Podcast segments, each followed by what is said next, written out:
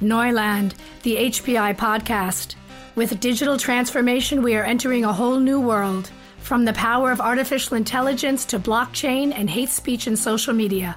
Experts from the Hasso-Plattner Institute talk about the risks and opportunities of digitization in this podcast series. And my name is Leon Stebe. Welcome to this episode. Today we want to talk about new approaches to clinical trials.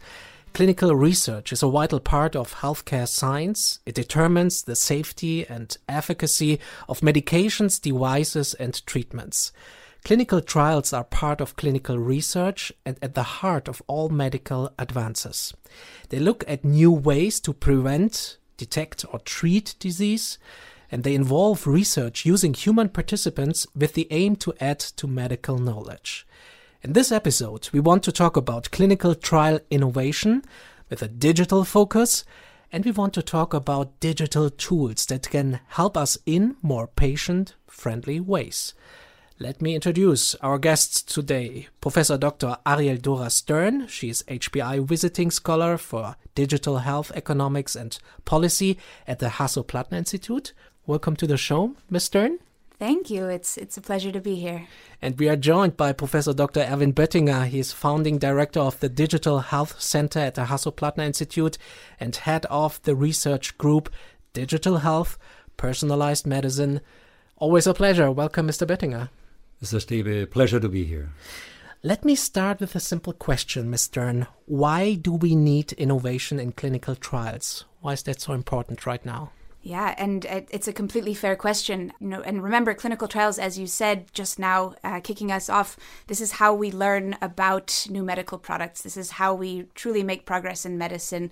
We do research to understand if new treatments, new therapies, new ways of doing surgery, uh, new medical devices, new digital technologies are safe and effective.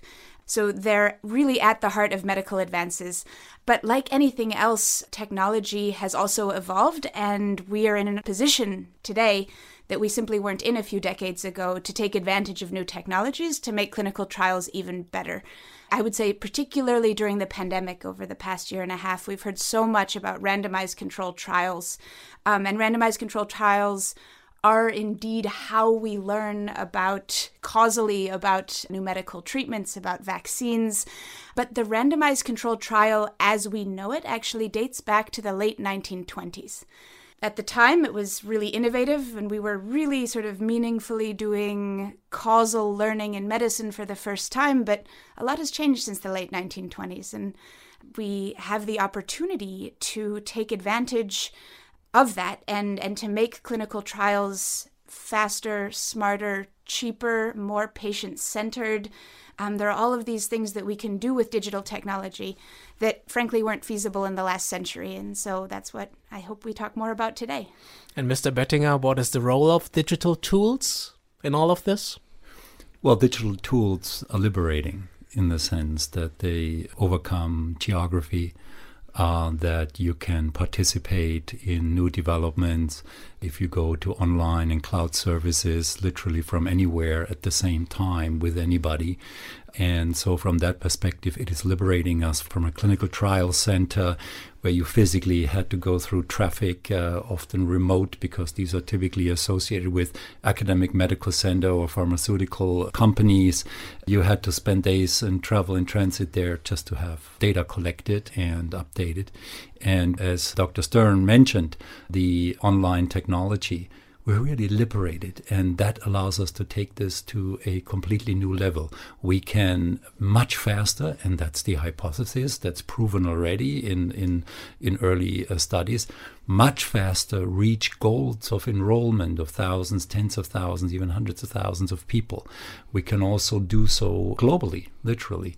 So, this is a major advance. And I think now it's time to talk about how we can make this useful for the benefit of humankind.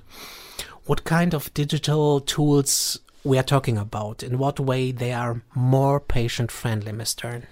You know, there are a number of different ways. I think some of the simplest and, and really most compelling examples come from the use of wearables and sensor based technologies in clinical research.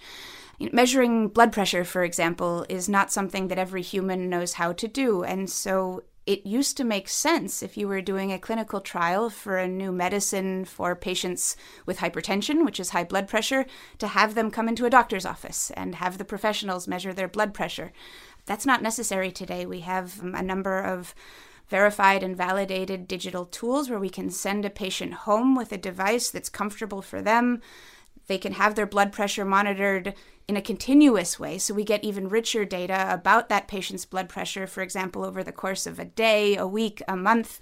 Um, and they don't have to get in their car and pay for parking and park at their local academic medical center or their doctor's office and wait in a waiting room with old magazines so that someone who knows how to measure blood pressure can do it for them. And so these are the types of patient centered innovations that I think are, are, very easy to begin to implement. Um, but there are many others if you allow me to jump in here, in essence, you know, every German uh, would understand, you know, the one of the places to be is the sofa in the living room. You can participate in clinical research from the sofa in your living room on Sunday evening, unless you watch Tatort. That's, you know. Perhaps all Germans know. or while you watch Tatort, right? But that might have an effect on blood pressure. That's a very good point. Yeah. Uh, some people use the term virtual clinical trials. Others speak of decentralized remote trials.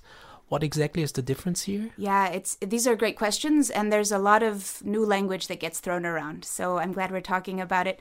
A fully completely virtual clinical trial is one that we would think of as being siteless. So that means there is no physician's office or academic medical center that you would have to get patients to come to in order to participate in the clinical trial. So, a fully virtual trial would take advantage of all of these components that Dr. Böttinger was just talking about. So, enrolling, finding patients through perhaps electronic health records or through the internet, enrolling those patients virtually doing uh, very important things like consent, telling the patients about the risks and benefits of participating in the trial, but doing so completely virtually, and then collecting data from those patients uh, without having them come into a medical center. So that would be a fully virtual trial. I think it's actually much better to think of these things as shades of gray rather than black or white. In reality, you know, there, there are very few fully virtual trials. There are a number of trials that are remote or partially remote. These involve remote data collection some amount of the use of remote sensor technologies, uh, but perhaps the patient does have to come into the medical center at the beginning or at the end or from time to time. And that's okay too, but I think the innovation is is not really about focusing on is this a completely virtual or completely remote clinical trial, but rather thinking about what are the opportunities for either more patient centered or better or richer data collection or both that we can achieve by incorporating some of these tools into the research process. And I think therein lies the real opportunity. So, Mr. Böttinger, do we need new regulations, new policies for remote clinical trials to see more progress in this field? From which region of this globe are you asking this question from? Because, you know, do we, who is we? Are we talking Germany? Are we talking Denmark, Sweden? Are we talking Portugal, Israel, United States, or Singapore and Asia? So, as we know, and we have talked about this before, and as our regulators know, and as our political and social political discussion knows, and the data protection discussion, privacy protection discussion, this is a topic that has followed us for many years. And frankly, in Germany, we haven't resolved it, and we have not made much progress as compared to other countries and other regions. And when you ask we, so the question is who is we? If we are a global population, then it depends on whether we talk about this from the United States or Israel or any country in Asia. And there, I think by and large, and be curious to hear what Dr. Stern has to contribute because she's an expert in this, we at this point do not need necessarily new regulations from the ability to participate. We need regulations about what is the documentation, the evidence for benefit and safety. So there is a lot of uncertainty, but a lot of agencies around the world are working on this. But in terms of where in Germany we are stuck, can an individual participate in this, right? Uh, and uh, do we not at first always come back to privacy protection concerns? We outside of Germany are much further advanced and don't need these new regulations. Inside of Germany, I would hope, and it would be a sincere wish, of mine for the next legislation, the next new period of government and uh, parliamentary consideration to make great progress there for the benefit of our people. Here in Germany, we have always these discussions. It's always an issue data protection. What is your position on that? Yeah, it's a topic that I talk about more than perhaps I'd like to admit because I, I spend my time on both sides of the Atlantic and my academic research uh, spans both European and US regulatory institutions. This is really the topic uh, that comes up all of the time. I think there are uniquely European ways of thinking about data, and to a large extent, the the intention is 100% correct which is about protecting patients and individuals and individual autonomy over one's own data. I'm fully on board with that. I think the thing that I struggle with, and, and I would agree uh, fully with Dr. Böttinger, you know, I think now is the time to really establish best practices for how can we use and reuse data for beneficial purposes. And where I struggle with the European and, and if we're being honest, German approach to uh, data protection is that there are points where it goes above and beyond what's really going to be helpful for patients where there's there are settings where patients would like their data to be useful for research would like to donate their data and don't have the mechanisms don't have the tools don't have the the option to opt in and actually participate in that process. So i think as is the case for many things in life my approach is very much somewhere in the middle of the atlantic where my my beliefs about how we should how we should deal with data privacy it's not fully german but it's also not fully american. I think we have uh, a lot of challenges on that side of the Atlantic as well. But I, I share the optimism that in the next legislative period in Germany, there will be great progress towards using data for beneficial research purposes to improve patient health. That's, I think, what we all want. Mr. Böttinger, another issue could be accuracy. A clinical trial is usually conducted by a hospital, and some experts may say if we have more remote trials, there could be less accuracy in the results? Well, I would say let's find out.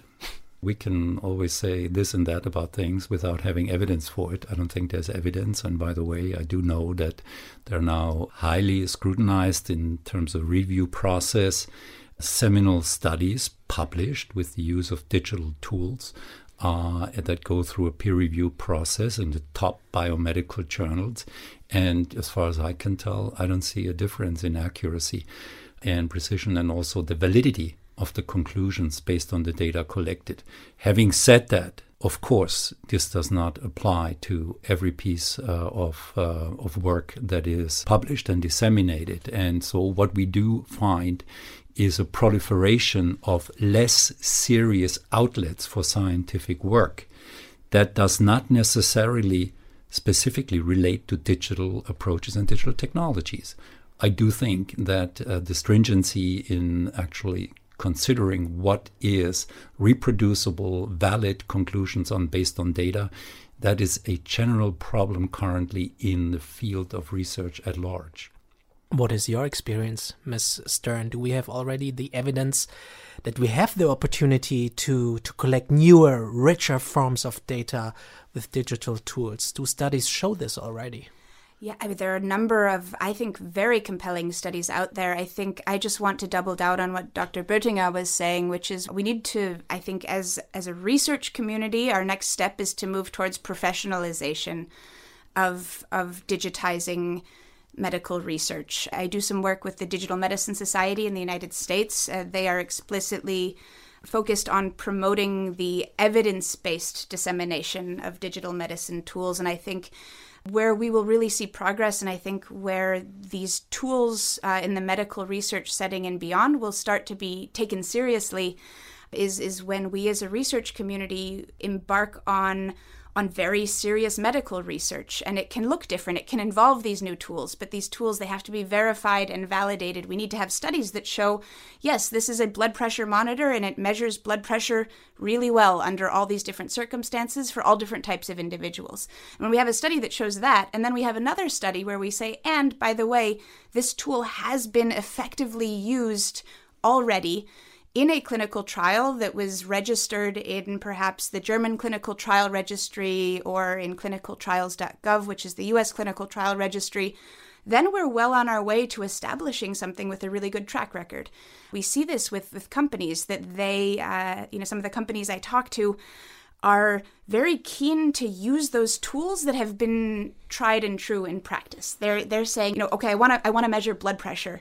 Which tools are out there that measure blood pressure well that have been used in other clinical studies? So so I think what we'll see over the years ahead is the establishment of, of a very um, evidence based and, and very medically legitimate population of sensor technologies and other digital tools that uh, have been shown to be very helpful and effective in clinical research. But that's my optimism.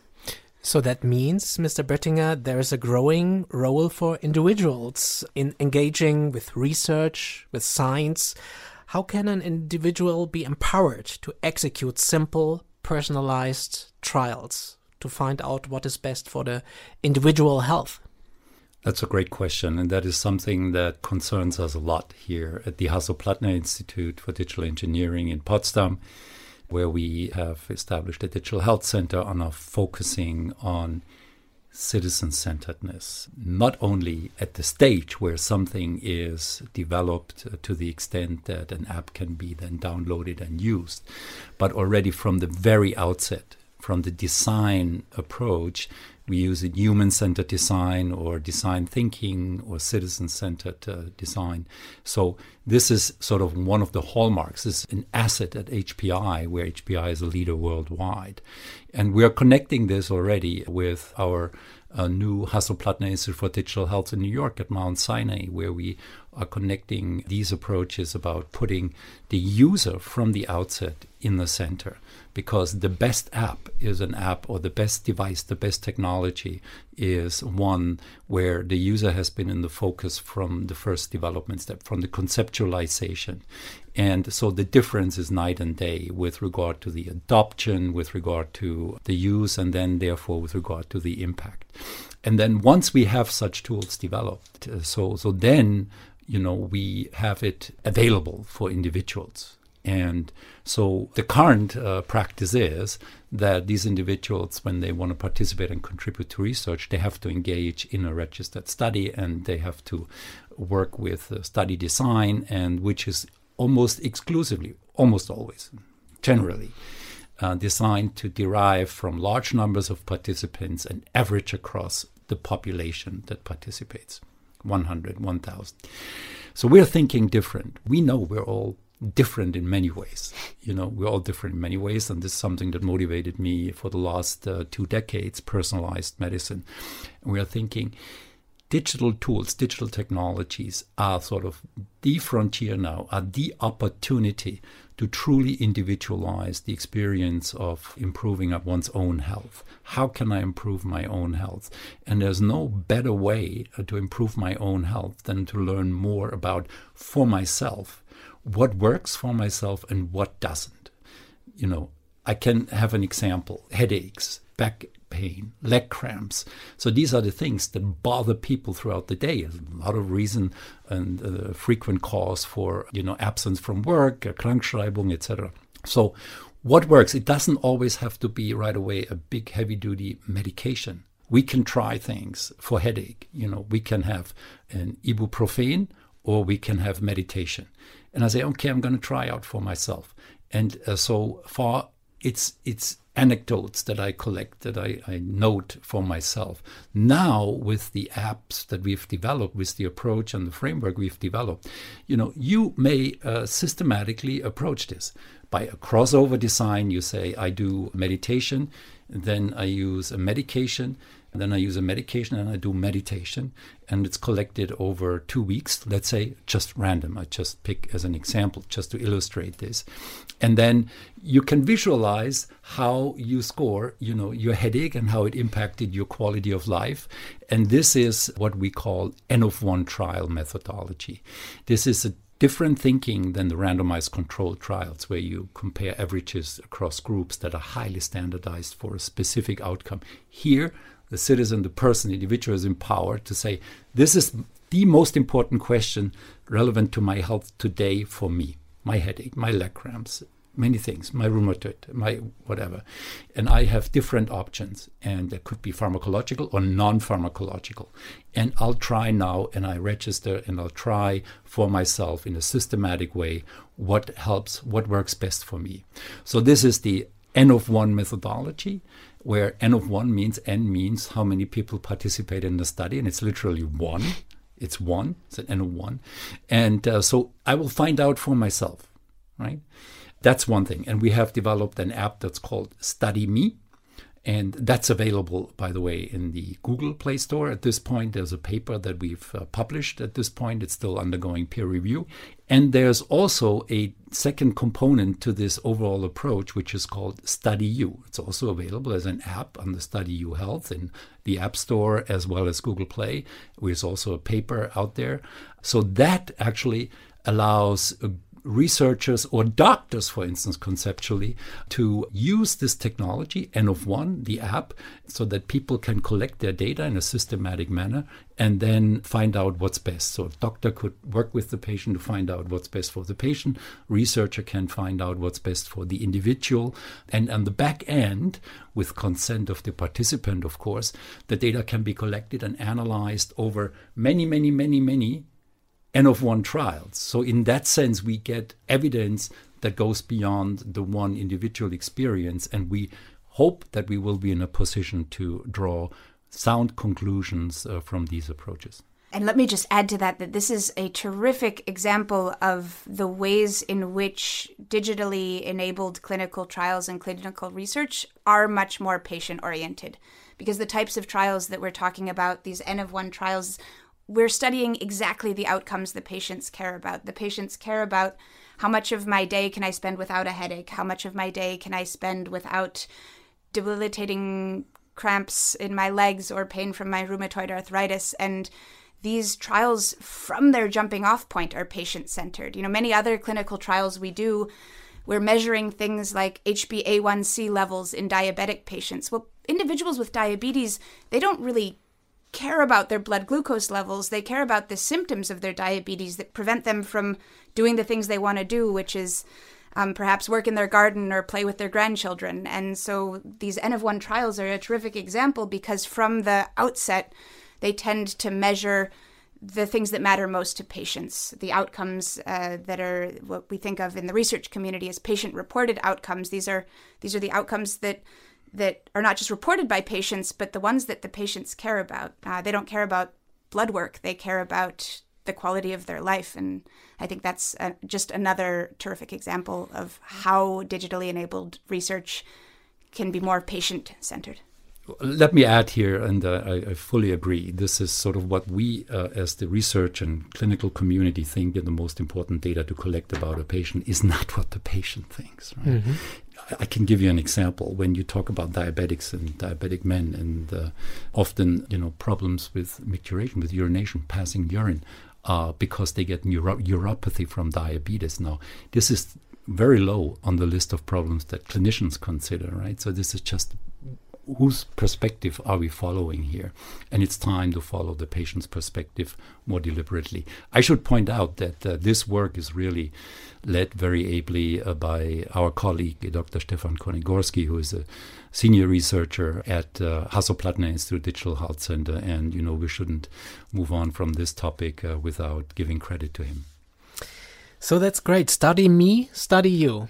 And their apps are ready to go? They're available? Yes, Study You Health. If mm-hmm. you go, uh, you will find it. And uh, Study Me is on Google Play, not yet on the Apple App Store. So, what's next? Looking into the future, how do you assess the further development of digital clinical studies? What's the future, Ms. Stern? Yeah, what's the future is always a very tricky question.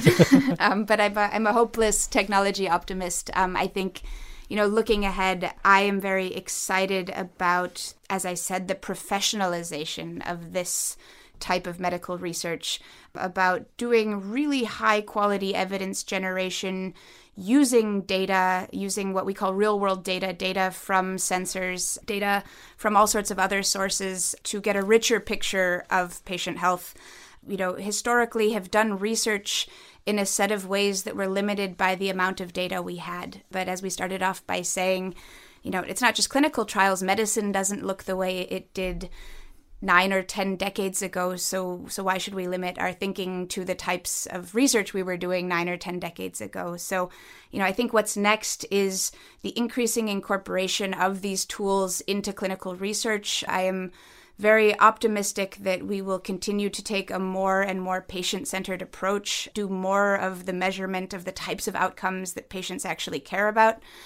And then I think combining these types of research studies with new sources of data that we simply didn't have access to a couple decades ago will give us an even richer picture of the patient experience. Things like electronic health records.